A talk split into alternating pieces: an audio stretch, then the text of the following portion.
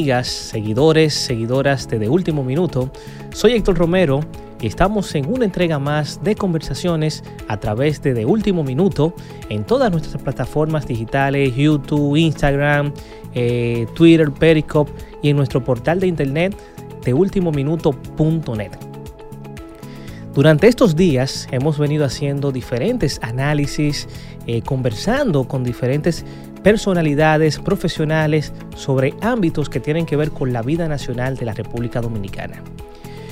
En estas conversaciones, en el día de hoy, tenemos a un compañero de muchos años, un excelente profesional, jurista, periodista también, y a partir de hoy él estará acompañándonos en diferentes entregas de De Último Minuto, que por cierto, los invito a que puedan leer y escuchar el audio de su artículo que está en nuestro portal, lo buscan ahí en opiniones, también en Spotify está ese audio para que lo puedan escuchar y en nuestro Instagram eh, lo buscan a él. Él se llama Sergio Pérez, bienvenido a De Último Minuto. Muchas gracias hermano Héctor, para mí más que un placer estar aquí compartiendo con todos los amigos y amigas de Último Minuto, sobre todo con este empuje que tiene esta plataforma que de verdad ha sido algo increíble. Así es. Sergio, eh, a partir de ahora te integras ya al equipo formalmente desde último minuto. Eh, a este pequeño espacio de conversaciones y también otras áreas que tienen que ver con este periódico digital que forma parte de la familia de Alofoque Media Group. Así que Sergio, en el día de hoy Vamos a hablar un poco de lo que está pasando en el país eh, durante los últimos 12 meses, estos 12 meses que ha tenido de gobierno el presidente Luis Abinader, lo que ha pasado en la economía, en la política, en lo social. Dame tu opinión, Sergio Pérez, cómo tú ves de forma general estos 12 meses de gobierno. Mira, eh, yo creo que lo primero es que mucha gente tenía altas expectativas y eso es una arma de doble filo, porque cuando se tienen expectativas muy altas, es muy difícil satisfacerlas a todos, o sea, es casi imposible. Eso es lo primero. Lo segundo es que yo visualizo en este primer año de gobierno áreas bastante positivas, porque hay que tener que hay que entender que estamos en medio de una pandemia. Entonces, eh, en un contexto de una pandemia, no todo eh, se puede evaluar con la misma vara. Eso es lo primero. En el área de salud, por ejemplo, yo creo que ha sido positivo eh, lo que se ha hecho con el proceso de vacunación. Hay que resaltar que es un proceso que venía de la gestión anterior y digo que venía de la gestión anterior porque el papel preponderante de China en el proceso de vacunación tiene que ver con las relaciones exteriores que formalizó el presidente anterior, Danilo Medina. Tres años ya tenemos de relaciones diplomáticas con China. Sí, que en su momento, hay que decir, que hubo una crítica de parte del PRM y hubo una crítica y cierto distanciamiento cuando se dijo que en áreas estratégicas, en medio de una nueva guerra fría, creo que fue una pésima declaración, nosotros habíamos tomado partido y el partido era en esa nueva guerra fría a favor de Estados Unidos. Creo que eso fue algo que nunca debió decirse porque miren lo que pasó después. Hubo un cambio en la política norteamericana. Eh, las personas que eran asesores del actual presidente no ganaron. O sea, todo el mundo sabe que él tenía una vinculación con los republicanos, especialmente con el que era abogado del presidente Donald Trump. Sin embargo, hubo un cambio y después de ese cambio las vacunas eh, que se contrataron con Pfizer no se consiguieron. Entonces al final tuvo que venir China y proveer esas vacunas, que todos nos hemos beneficiado de ellas, pero lo señalo porque fue un error diplomático el haber hecho esa declaración. No sé si tú lo recuerdas, tú que eres diplomático de carrera, donde sin nadie estarle preguntando, señala que en medio de una guerra hay que tomar partido, de una guerra fría. Creo que fue una mala declaración. Al margen de eso, el proceso de vacunación ha ido fluyendo y creo que ha fluido de manera récord a pesar de pequeños inconvenientes. Otra nota que yo visualizo que es característica de estos 12 eh, meses de gobierno ha sido el conflicto de interés. O sea, yo estoy convencido profundamente de que el presidente tiene buenas intenciones. Eh, se le nota en las actitudes y en la forma en cómo aborda muchas problemáticas nacionales, pero en las designaciones se deja ver eh, cómo hay conflicto de intereses al designar en áreas en específico personas con intereses en esas áreas. Por ejemplo, el destituido y procesado director de la Lotería Nacional pasada, o sea, el destituido director de la Lotería Nacional. Nombre del 13. El número, 13. Era una persona vinculada directamente al sector de banca. Entonces, ¿cómo tú vas a poner a cuidar eh, el queso a los ratones? Eso es algo que no tiene, no tiene mucho sentido porque pasa lo que pasó. Se utilizó como una rebatiña interna, al parecer, entre grupos. Entonces, eso pasó en la lotería.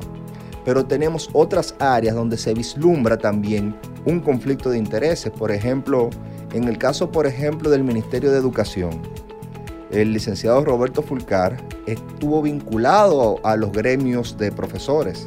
Entonces, tú poner como ministro de Educación a una persona vinculada al gremio de Pero por eso no, Sergio. O sea, han habido otros ministros de educación que también han formado parte, que han sido dirigentes de la Asociación Dominicana de Profesores. Claro que sí. En anteriores gobiernos. Claro que sí. ¿Y cuál ha sido el resultado de esas gestiones? ¿Cuál ha sido Bueno, todo lo que todo lo que fueron ministros de educación en los gobiernos del PLD fueron cuestionados todos. Fueron cuestionados. Nuestra situación en PISA, ¿cuál es? Nosotros quedamos en último lugar en PISA. Arrastrado por gestiones anteriores. Claro, pero hay que reconocer que ese desfase y, esos problemas que se generaban en nuestro sistema educativo tiene que ver con la falta de planificación a largo tiempo y con la falta de inversión pública. Entonces nosotros venimos arrastrando desde los años 70 una falta de inversión pública en educación. Pero tú no puedes esperar que en tan solo 12 meses se resuelvan cosas. Se resuelvan cosas que no hemos resuelto en, en el siglo 20 completos no se resolvieron y lo que va del 21 tampoco. Estoy completamente de acuerdo contigo, pero quiero que veamos algo. En el año 2012 se hizo la Estrategia Nacional de Desarrollo y lo que se buscaba con esa estrategia era eliminar la improvisación. Lamentablemente, ni el gobierno que le tocó promulgar esa ley que se hizo entre todos siguió esa ley, ni los gobiernos que han sucedido eh, eh, a partir de ahí han seguido la ley de Estrategia Nacional de Desarrollo. Entonces tenemos que ese plan hacia el 2030 ha sido descontinuado. En el caso, por ejemplo, de la educación, vuelvo y te repito, para mí es un atraso que luego de que se designaran por concurso los directores regionales y, distritales, se pasaran a designar por dedos. Y eso pasa cuando la persona que dirige un área tiene intereses en el área. Lo mismo te puedo señalar del Intran. A mí no me parece acertada la decisión. Entonces tú ves bien, antes de terminar con, esa parte de educación, tú viste bien cuando designaron en educación a un arquitecto, que fue el caso de quien fue ministro en uno durante los años de Danilo Medina, o uno de esos años de Danilo Medina, que fue a quien también fue canciller de la República. Eh, pero que yo no te estoy hablando de la profesión. O sea, pero no, pero, pero en ese caso es una persona que no estaba vinculada al área de educación. Pero yo, quiero que distingamos dos cosas. Una cosa es que tú tengas gerencia técnica. Yo lo que quiero es que sean gerentes y que como, y como gerentes me gestionen algo. Y otra cosa es que tú representes directamente un sector. Cuando tú representas directamente un sector, es difícil que tú lo regules. No es que yo no quisiera un experto en educación o un técnico en educación, es que yo no quiero un sindicalista de la educación, es que yo no quiero que el que me dirija o me regule el transporte sea una persona que dirija un sindicato de transporte, porque va a tener un conflicto de intereses. Y eso, por ejemplo, es lo que pasa con el Intran. Eh, uno de los gremios más importantes del transporte, CONATRA, eh, el secretario general de CONATRA que está dirigiendo el Intran.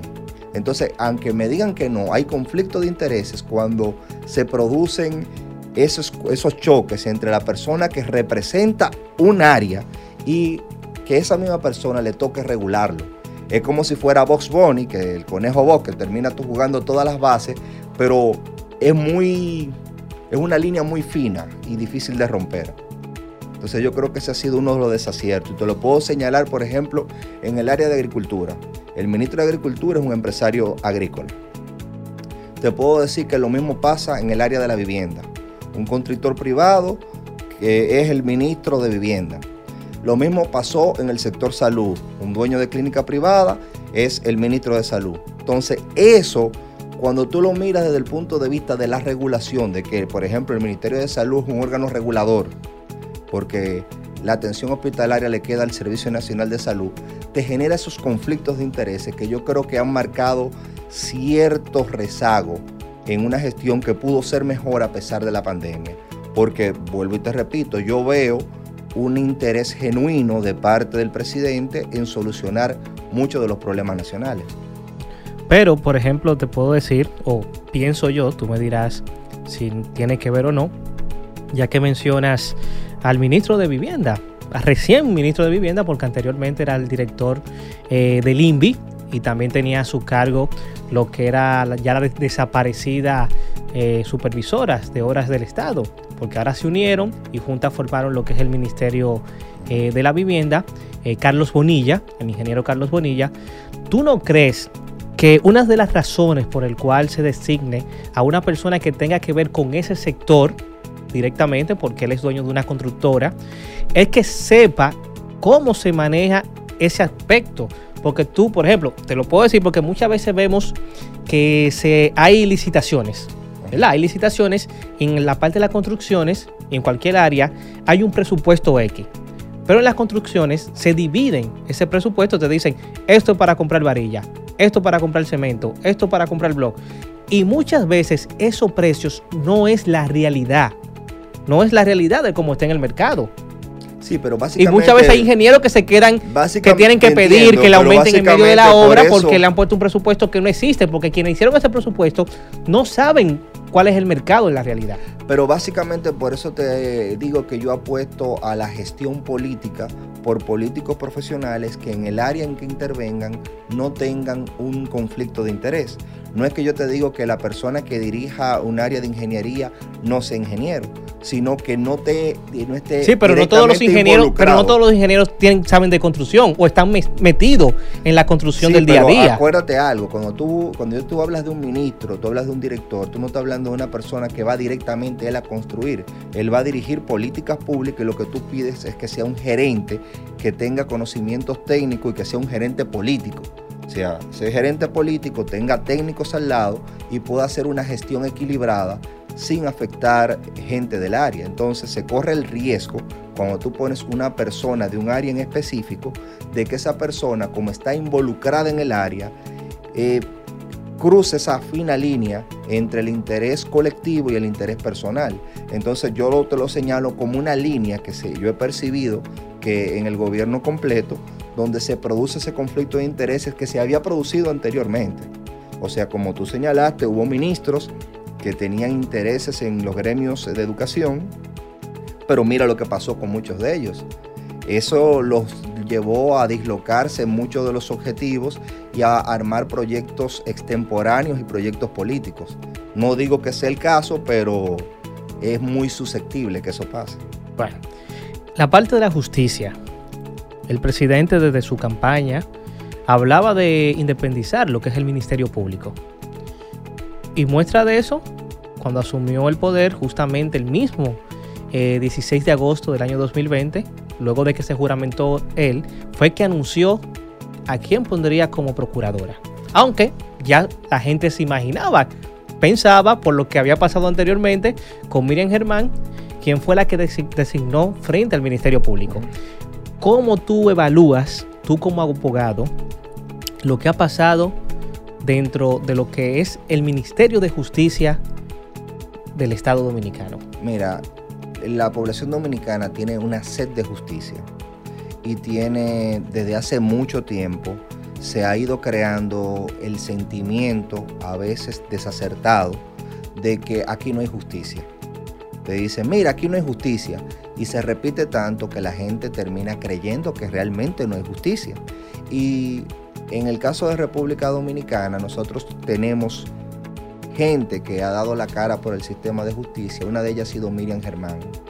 La trayectoria de Miriam Germán como jueza yo siempre la admiré. Sin embargo, eh, para el cargo de procuradora, precisamente por lo que había pasado, yo no estaba de acuerdo con que ella fuese la persona más idónea. No me corresponde a mí, estoy hablando como ciudadano y como una persona que ha estudiado y ha seguido y admirado la trayectoria de Miriam Germán. ¿Y por qué no estaba de acuerdo? Porque dado eh, ese incidente poco elegante que pasó en el Consejo Nacional de la Magistratura, donde el ex procurador la interrogó y la abordó de una manera desacertada, se puede entender que cualquier acción que se haga es una retaliación. Entonces mucha gente pudiese eh, esgrimir el argumento de que la magistrada Miriam puesta ahí precisamente porque la gente no lo vio, muchos no vieron la trayectoria, vieron el incidente, dijeron, queremos a Miriam Germán como procuradora después del incidente.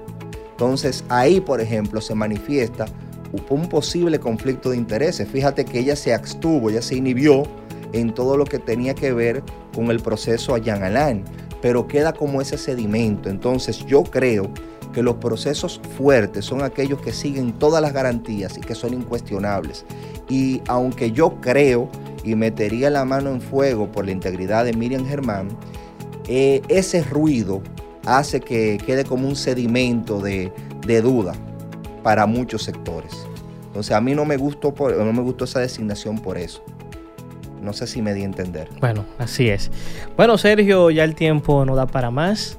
Este ha sido una pequeña entrega de las cosas que vamos a estar tratando en otras conversaciones a través de De Último Minuto. Eh, cómo los seguidores te pueden seguir a ti. En las redes sociales, en Twitter y en Instagram y sobre todo que sigan a la página de Último Minuto porque como tú sabes mis redes son un poco personales. Yo no, no soy tan... Tan abierto públicamente. Así es, Sergio, gracias por estar con nosotros. Así que invitar a todos nuestros seguidores o al que está viendo este video a través de YouTube que se suscriban al canal, también le den me gusta, comenten, compartan este video y en otras redes sociales también lo pueden hacer. Héctor Romero estuvo con ustedes en conversaciones de último minuto.